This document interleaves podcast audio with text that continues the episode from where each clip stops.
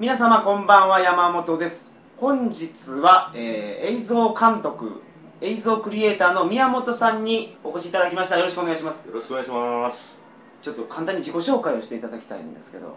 はい。えー、っと僕はあの九州の宮崎県の、はい。えー、ど田舎の出身でして、いや僕も高知県ですから。はい。であのその頃中学生ぐらいの時からかな。あの、映画作りがなんかねあの、はい。興味持ち始めまして、はい。で今でいうインディーズムービーっていうんですかね、あはい。の自主制作で映画を作ったり、えーはし始めて、はい。8ミリフィルムだったんですけど当時は。はえーそれその趣味が高じて今の商売になってるような。あすごいですね。それをまあ小さい頃にやりたいと思ったことが仕事になるで映像監督ってやりたい方いっぱいいらっしゃると思うんですけど例えば宮本さんが小さい時影響を受けた映画ってどんなんやったんですか？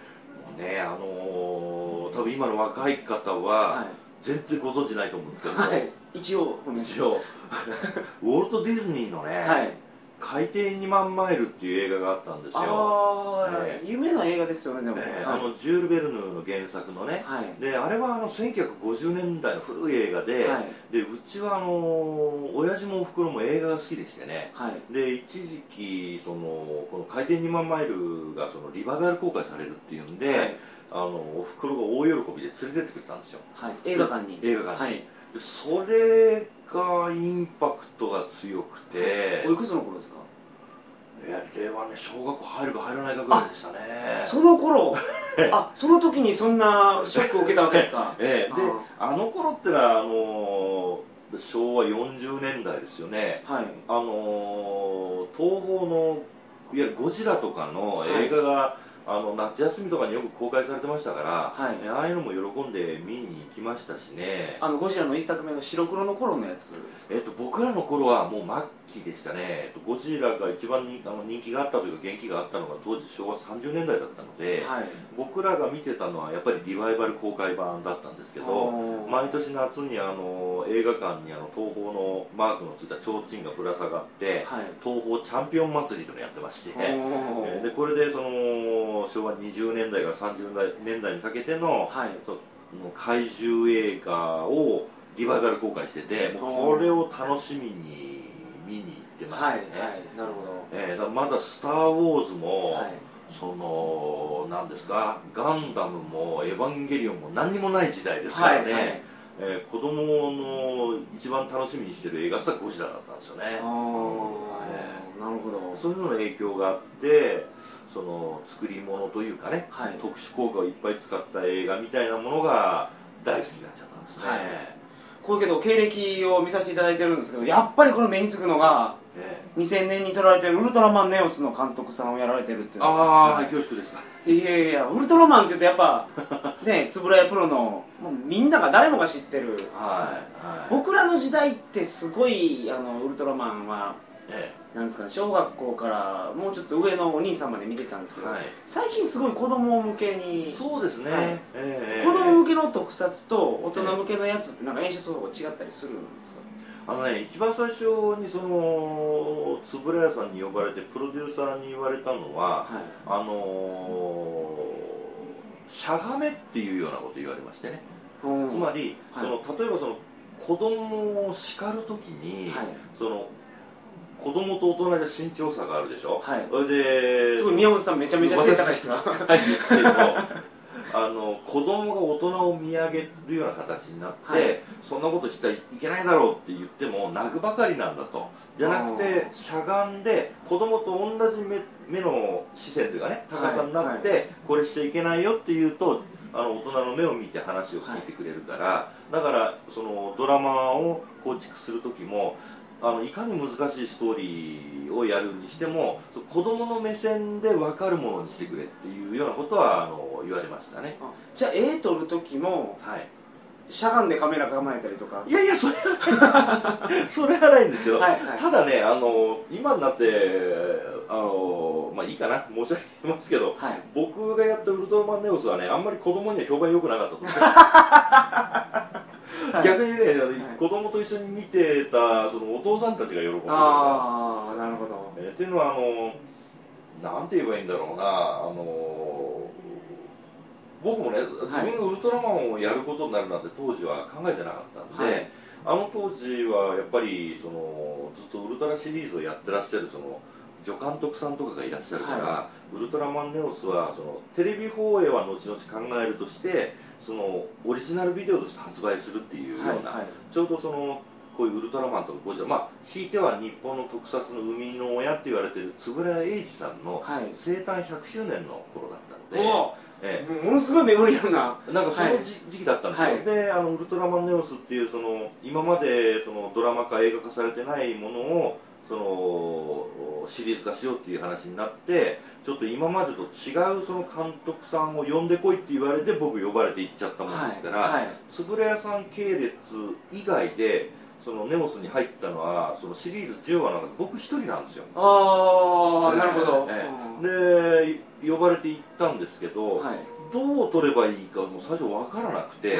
それで最初にそのプロデューサーに言ったのがはいやっぱウルトラマン出てこないとダメっすかねっていう話したんですよ、ああなるほど、ええはい。そしたらあのプロデューサーが「俺も今までもう何十年もウルトラやってるけどそういうこと言った監督あんた初めてだ」とか言われてで何がやりたいのって言われたから、はいはい。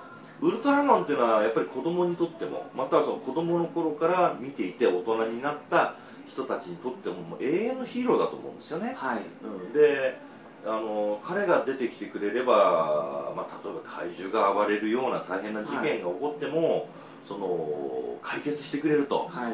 だから絶対大丈夫やと思います。絶対大丈夫ですよね、うん。たとえやられても、ええ。兄弟がいますから。ねあんだけ、あのえらい子だくさんですよね そうそう。あそこの家族はね。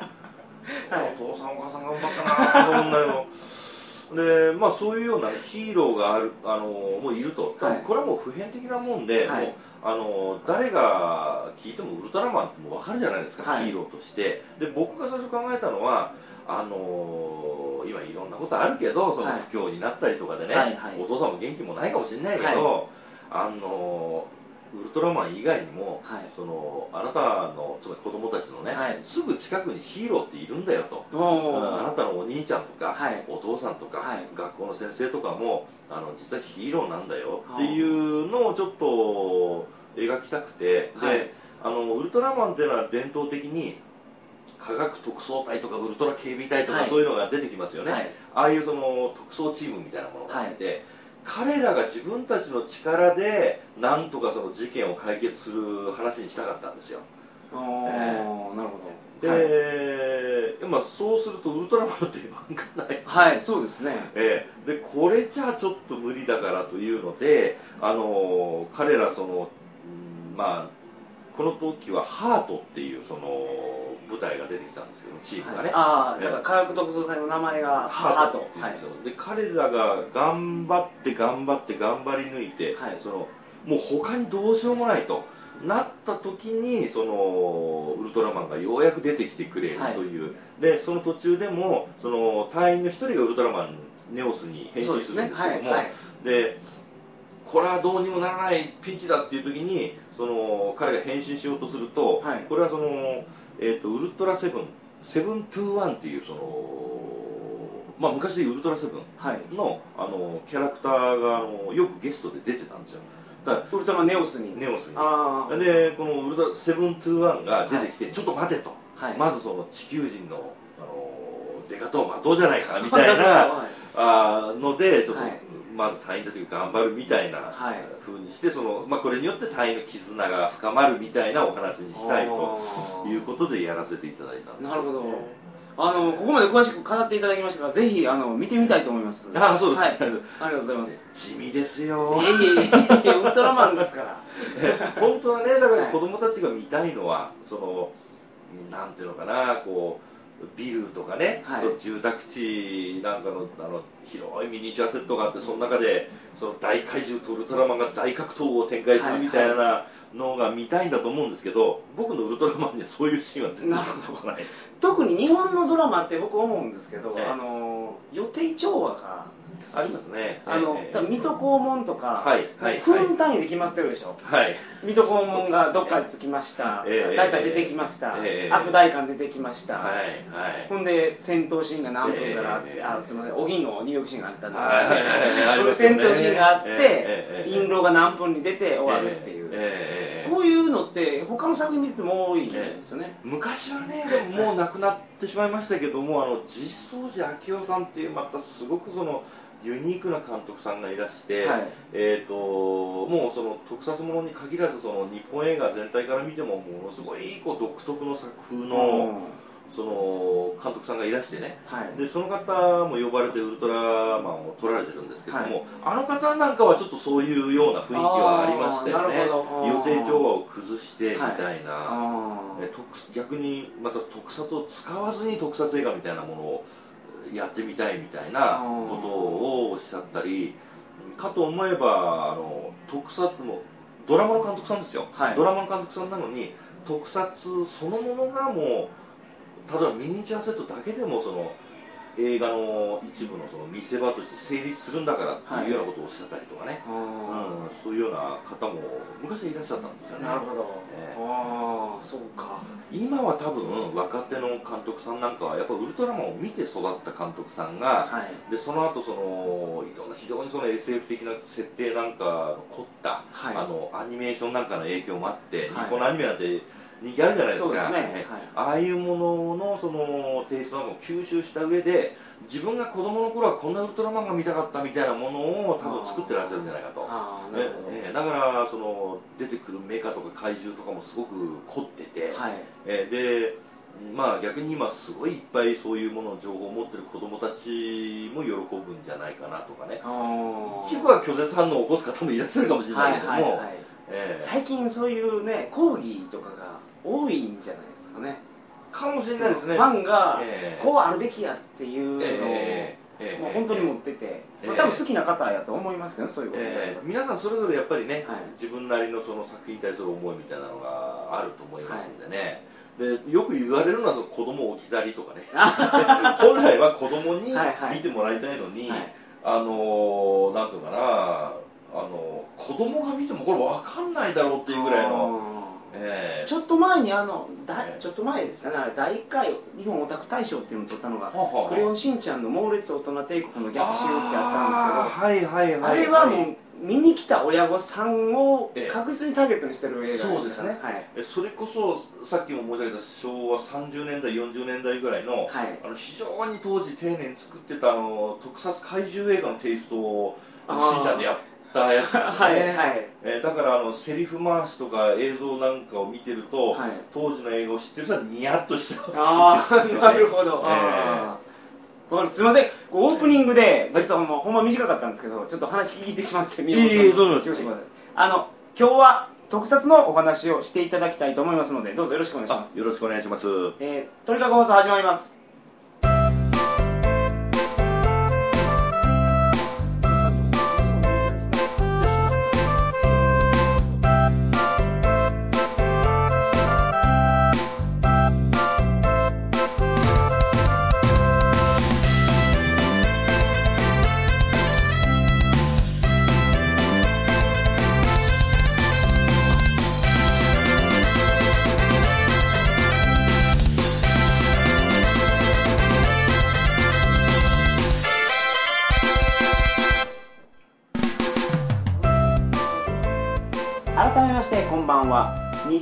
2010年11月19日金曜日鳥かご放送第254回をお送りします。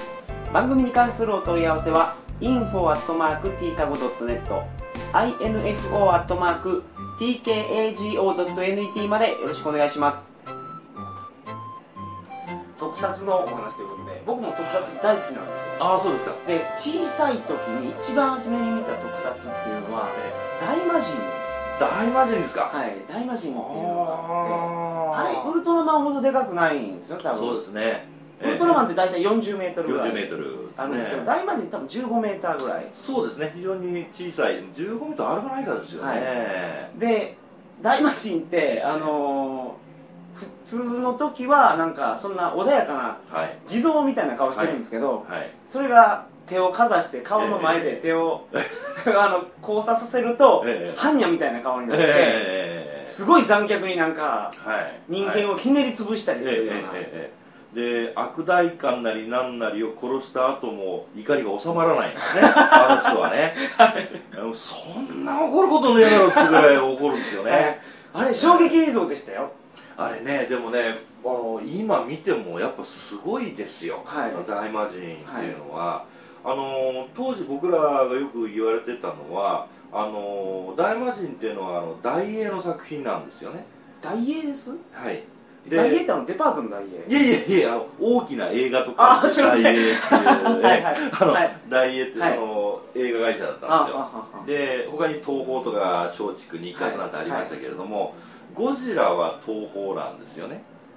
はいねで昔よく言わガメラは東映ですか？ガメラとえガメラはね大英なんですあ。えで大英にも、はい。東京の撮影所と京都の撮影所がありまして、はい。であのー大英の京都は時代劇をよく撮ってたんですね。うんえで、えー大英の東京はまあまあ現代劇というかそういうのやってたんですけども、はい。で、えーガメラは大英の東京。で、はい。えー大魔神がその京都の方あ。で踊りになってたんですよ。そういえばだあのーガメラと大魔神がなんか抱き合わせで見たような記憶がありますね。ああそうですか。やっぱりそれは大英グループでのあれだと思うんあー。でリバイバル公開だと思うんですけども、大英は今でもあるんですよね。えっと、名前を変えてとか他の会社となんかこううまくグループで、はい。確か存続してると思うんですけれどもうん、ええでえっと当時とにかく何がびっくりしたかっていうとそのリアリティですよね。はい。えでこれ何が違うんだろうってあの僕先輩なんかに聞いたんですけども、はい。あの特撮の方法が根本的に違うんだと。今までと今までっていうかあそのその時代の。そうですね、はい。で東宝の場合はですねその、えーミニチュアの特撮、はい。そのゴジラにしろ何にしろそうですけども、あの美術さんがものすごくうまかったんですね、はい。えーだからあのビルのミニチュア一つ作るにしても商店街とかをミニチュアで再現するにしても非常に精密に作ってた、はい。精密に作ると見せたくなるんですよそれを、えーだからライティングが明るいんですよ。照明が、はいはいはいなるほど。ええはい。そのためにねどうも今一つ照明に味がないとおっしゃるマニアもいらっしゃる。はい。ところが大英は逆にあまり美術が得意じゃなかったそうすると、はい。暗めの照明で陰影をつけてリアルに見せるおかない。あっていうようなところもあったらしいんですね、はい。うん、それによってその照明効果が違うからその全然東宝と大英じゃその特撮のテイストが違ったっておっしゃる方もいる。あだからいやおどろおどろしい感じが今でもしてますよね。はい、大魔神は、ええ。でしかもその大きさが違いますからウルトラマンの場合は身長が4 0メートルとかね,、はい。そうそうですねいうことになりますと、あのーまあウルトラマンのスーツを着て演じられている役者さんの身長が、まあ、1 7 0センチぐらい、はい。えー、とするとその周囲にあるミニチュアセットっていうのは大体25分の1ぐらいの大きさの縮尺で作られるわけですよ。あー。さ25分の1から20分の1ぐらいの縮尺ですよね、はい。それって車のサイズ例えば、はい。通常の乗用車のサイズってはい。どれぐらいですか？タバコの大きさ。いやもうちょっと大きいかな。タバコよりももうちょっと大きいサイズ、ね。タバコ1個半分ぐらいかな、あー。あよくあのえー模型店で売ってるプラモデル。のはいはいはいはい。自動車が大体24分の1スケールとかのプラモデルありますけど。なるほど。えああのサイズですか。あのサイズなんですね。ただあの大魔神はその倍以上の大きさなんですよ。あのそうか。大魔はい神の身長自体が低いから、はい。周りのミニチュアは勢い縮尺が大きくなっちゃう。はい。だ屋根瓦一つ取ってもものすごく大きいわけですよね、はい。ね。でだもんでその昔の民家があの大魔神にひ引っ張られて、はい。ガシャーって壊れるシーンなんかが、物が大きいもんだから本物に近いんですね、はいはい。壊れ方が、はい。であの、えー特撮をやってらっしゃった監督さんなんかがものすごい器用な方ではい。地味なんだけど器用なんですよ。おー。えだから東宝の方はもう派手じゃないですか。もはい。う大都市が出てきてゴジラが暴れ回ってっていう、はい。そこまで派手じゃないけども非常にきめ細やかな演出をされる方だったんで、大魔神の映像っていうのはもう今あの CG がね、はい。発達した今見てもこれはどうやって撮ったのかなっていうものが多いですよね、はい。僕はそれから見出して、えで小さい時は、えー東映になるんですけどはい。東映の戦隊もの。仮面ライダーから始まってゴレンジャーの戦隊とかですね。そうですね。ええで僕が一番初めに見たのはジャッカー電撃隊。ジャッカー電撃隊、はい、ゴレンジャーは僕見てないんですよ。あーそうですか。はい。ゴレンジャーの次やったと思いますけど。ね、ええええええあっからずっと見続けてて、はいはい。今やってるその、まあ、この前終わった「真剣者」っていうのもいまだに僕あそうですんですけど、はい。ええあの5人なり何人なりのグループで、はい。その問題を解決していくっていうのはやっぱりあの一つ昔からフォーマットがあったと思うんですよね。はい。でこれまたすごい古い話ですけれども昔あのアメリカのテレビ映画ではい「コンバット」っていうあの戦争映画がありまして、はいはい。えーサンダース軍曹っていうのがいて、はいはい。その上の上司にヘンリー少尉っていうのがいてはい。あのアメリカの歩兵軍隊の話なんですよ、はい。ノルマンディー上陸作戦っていう有名なのがはいはい。フランスの沿岸からアメリカ軍がそのドイツに向かって進撃を始めた。はい。で、えっと、アメリカの一行歩兵分隊が確か当時67人だったと思うんですが、はい。そのヘンリー少尉率いてサンダース軍曹が現場で指揮をする一個分隊の話。はい。これが大体56人なんですよ、はあ、ええ。なるほど。ええ。で、あのーそれぞれにキャラクターがあってっていうのがねはい。分けやすいんだと思うんですよね。でそこにゲストが一人入ってきてとか、はい。えちょっええとあそういえばそうですね。あの、ええ。戦隊もんってキャラクターがえすごい明確に分かれてね分かれてますでしょ、はでい色によってイメージがありますから。ありますよね。赤はこういうキャラクターとか、ええええ。青はこういうキャラクターうまいと思うんですよ、はい。色でそのなんつうのキャラクターを表現したっていうのがね、はいで日本で言えば例えば「太陽に吠えろ」のドラマなんかもはい。あの石原裕次郎さんのボスをはじめとして周りにあのそれぞれ刑事がいるけど、はい。色をつけるために普通の刑事は絶対にありえない。普通はほらあのなんとかさんって名字で呼ぶだろうに、はい。はいロッキーとかね。ジーパンとか。ジーパンとかあので色をつけるじゃないですか、はい。だからああいうなんかフォーマットがあるんでしょうけど、うん。あれをその色分けをした上でいわゆる SF 特撮ものにそのシフトさせたのがやっぱ戦隊ものだと思うんですよ、あのあれ70年代ですかね「太陽に吠えろ」とか。72年ですね、はい。えー西部警察とか。西部警察とか。あの強烈なボスがいて、ええその下ボスのカリスマで、ええええなんか、えー、と部下が活躍するっていう刑事ものはい。のオマージュ作品の戦隊ものってあるんですよ、あそうですか、へー。特捜戦隊デカレンジャーっていうのなんですけど。そうですか。これは刑事もんで、えええすごい特殊なのが、ええ。まあ、ボスがいるんですよ。はい。石原裕次郎みたいな、ええ犬なんですけど。で普通敵組織っていうのは、ええ。なんかどっか宇宙から来てえとか、まあ、異世界から来てええ。その悪の大玉っているんですけどえはい。そのドラマは敵がいないんですね。宇宙犯罪者を取り締まる警察の話。っていう、なるほおーポリスストーリーになってるんだ。そうなんです。これはあの大人が見ても面白い作品やと思いましたね。ちょっと特撮の話からね、はい。ずれてしまってちょっと申し訳ない。いやいやいやいけどもやすみません。僕があの勝手にずらしてるだけえでえ。いや実はね、あのー今、あのー古いテレビドラマが DVD でよく発売されたりしますよね、はいはい。で僕はね実は第1回目からね「太陽に吠えろ」の DVD を、はい。のその特典映像っていうのを手掛けていて、おええそうなんですか？ね、で、はい。割とやっぱりその DVD ボックスで発売されるとおまけとかいっぱい入ってないとやっぱりねはい楽しくないということで、はい。それで当時のプロデューサーですとかでゴリさんに演じた竜ライタさん、はい。その後、まああの優作さんとかね亡くなっちゃったんであれなんですけども、えっ、と勝野博さんとかね宮内さんかあのボンですね、はい。テキサス刑事の勝野さん。あーはーはえーーテキサス。はーなるほど。えーでボンの宮内さん、はい。それからロッキー刑事の木本涼さん、はい。えーその後出てきた、えー、ドクのあの神田正輝さん、おえーそれからついこの間はあのーあれですねあのボギー刑事の世良正則さん。世良正則さん出てました。出てらっしゃったんですよ。あ、ー。えー。でそれからジプシー刑事の三田村邦彦さんえー。その後トシさんっていうのをやってらっしゃる地井武雄さん。はい。っていう方々一年ずーっと僕お会いして、はい。今回あの山本さんこうやって取材されてますけども、はい。こういうふうにねお話伺ってきたんですよ、ああ なるほど。えー。はい。でその聞いてみたところ、はい。太陽による最初出てあのやった時にはあれ挫折のドラマだったんだとうん。うんだからあの若者たちが頑張ってもどうしようもないその問題があってでそれをそのなんとか解決していこうというその頑張るドラマっていうことで、もともとこのプロデューサーがそれまでのあの青春とはなんだとかね青春、俺たちの朝とかあの青春シリーズの一一世代を築いた大プロデューサーだったんで、はい。その方がその太陽にほら始めたんですよねで、えっと、それが80年代に入ってはい。あの漫才ブームが起こったりだとかみんな中産階級になってきてねその、はい。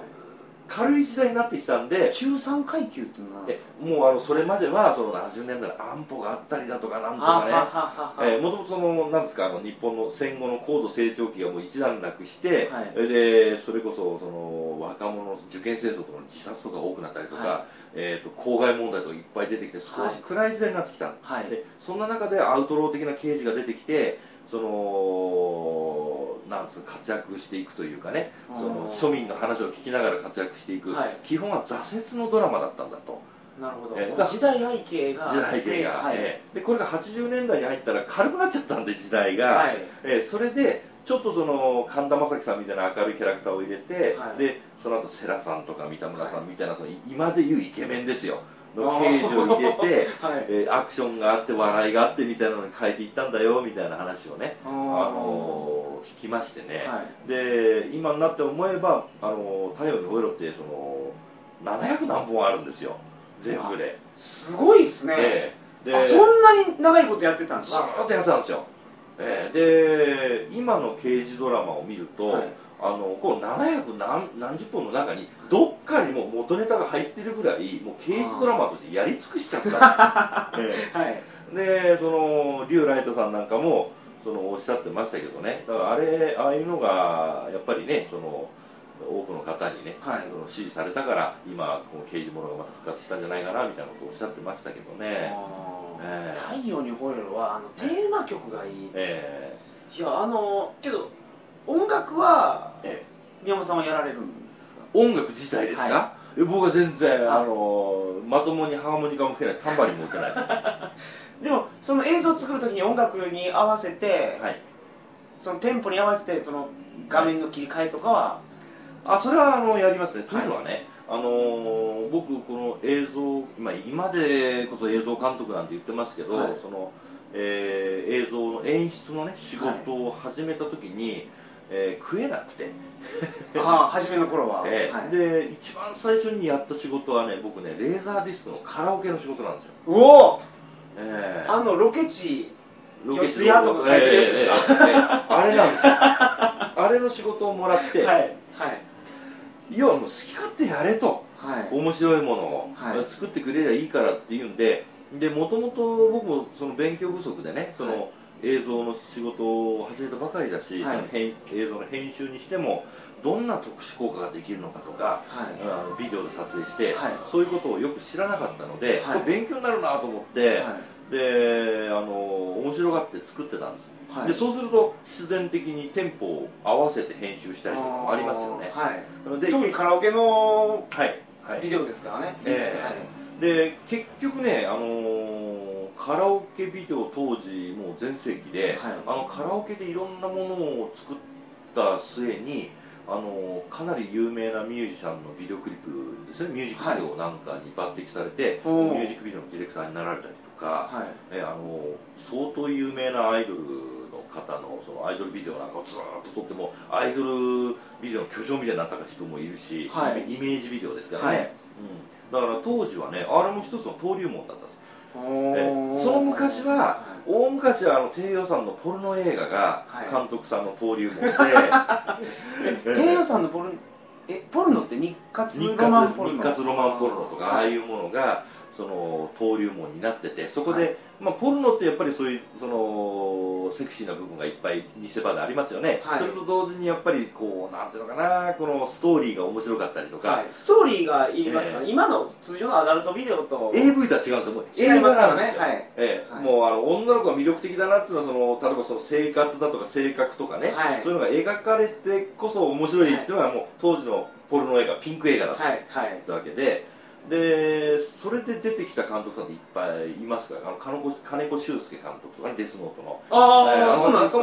当時はピンク映画を撮ってらっしゃったし、はい那須監督とかかなりいらっしゃいますよねあのうんポルノピンク映画出身で、はい。そこから頭角を現してあの一般映画で大活躍された方ってでで僕らの時代はもうそういうその助監督雇ってくれるような時代じゃなかったので、はい。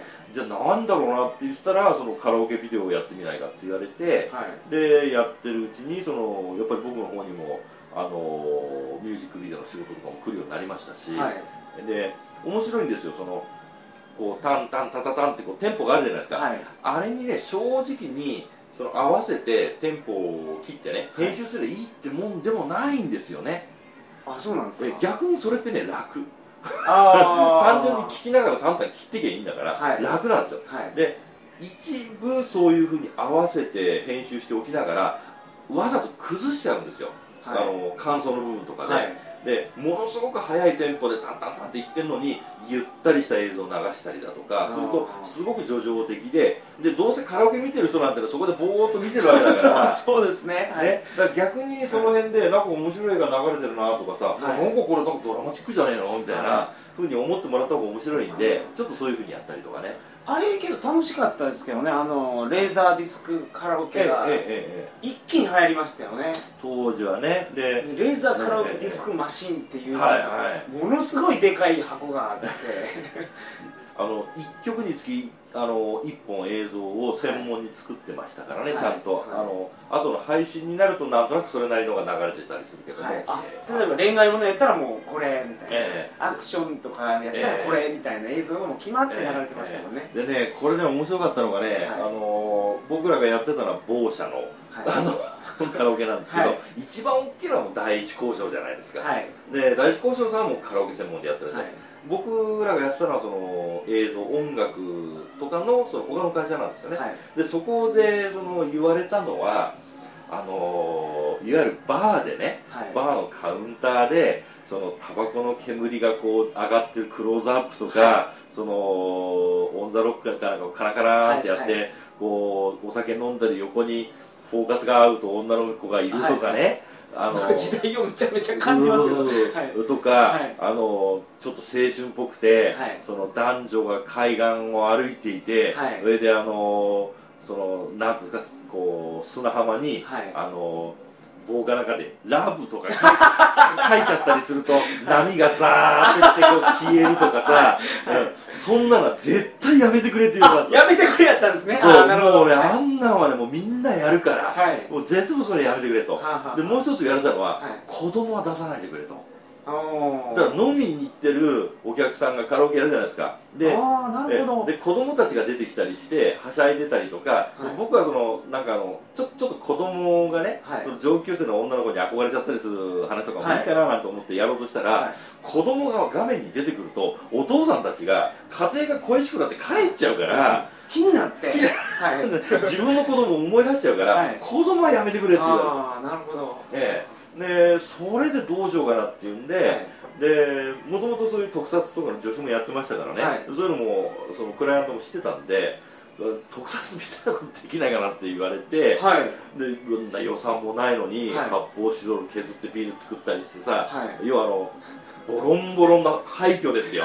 廃墟のセットに、はい。あの発泡スチロールで作って、はい。そこにあのなんていうのかな女の子のモデルさんなんかをさ、はい。あの合成で歩かせたりとかね、はいあとはえそのカラオケのビデオを特撮で撮ってたんですか？えだから当時特撮カラオケなんて言われてましたよ、ええ。無茶なこと言うんですよ当時ねあの恐それはすごいですね。あの恐竜物語レックスっていう角川の映画があって。ありましたね。足立由美がそうですそうです。えで、はい。主題曲をあの米米クラブが歌ってた。の、はいはい。であれのカラオケ作ってくれっていうので僕のとこに来て、はい。恐竜出せないかなとか言い出すわけですよ、はい。カラオケで、はいはい。どうすんだよと まあ予算は限られてるわけですよね。ええ。はい。うん10万しかないですから でえーって言うんで、はい。で同僚とか後輩なんかでその特撮とか美術の仕事やってるのがいたので、はい。バイト代で悪いけど、はい。もう申し訳ないちょっとカラオケで作るからはい。あのーのなんていうのかなあのセサミストリートってありますよね。はい。え NHK で日本では NHK でやってるんです。いわゆる手踊り人形っていう中に手を突っ込んで動かしてる、ああいうものでいいからちょっと一匹トリケラトプス作ってくんねえかなと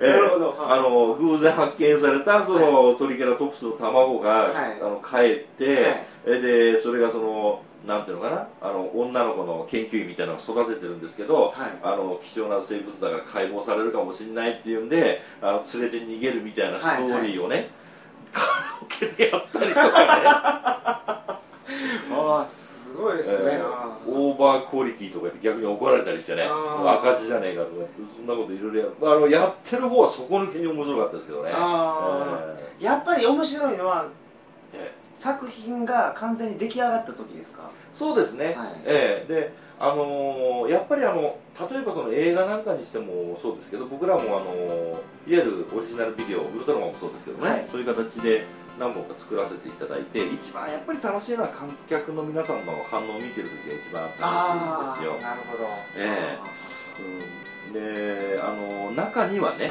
もう一本出来上がった時にはもう次の話を考えていてもうそれはもう眼中にないっていう方もいらっしゃるんです、はい。そのぐらいバイタリティのある方もいらっしゃるんだけど僕らがのんきな方なんで、はい。出来上がった後もみんなどうやって見てんのかなとかね何が受けたかななんて考えるのはやっぱり楽しいですしやっぱ反響ありますからね。はい。全然知らない方からメールいただいたりとかね。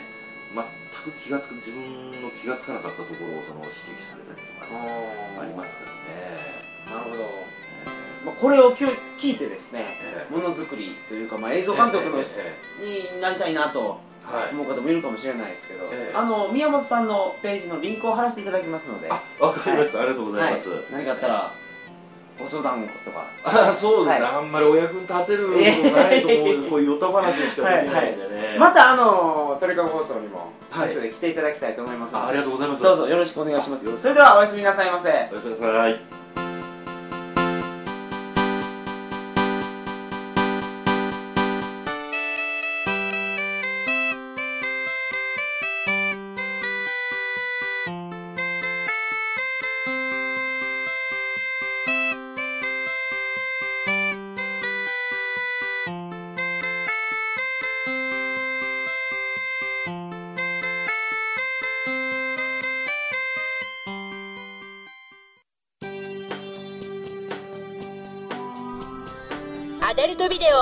楽しんでる？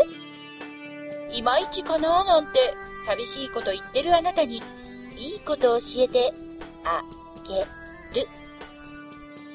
この番組を聞けばとっておきの AV が見つかるはずよ。いい？インターネットラジオ AV 人生相談。聞いてみて。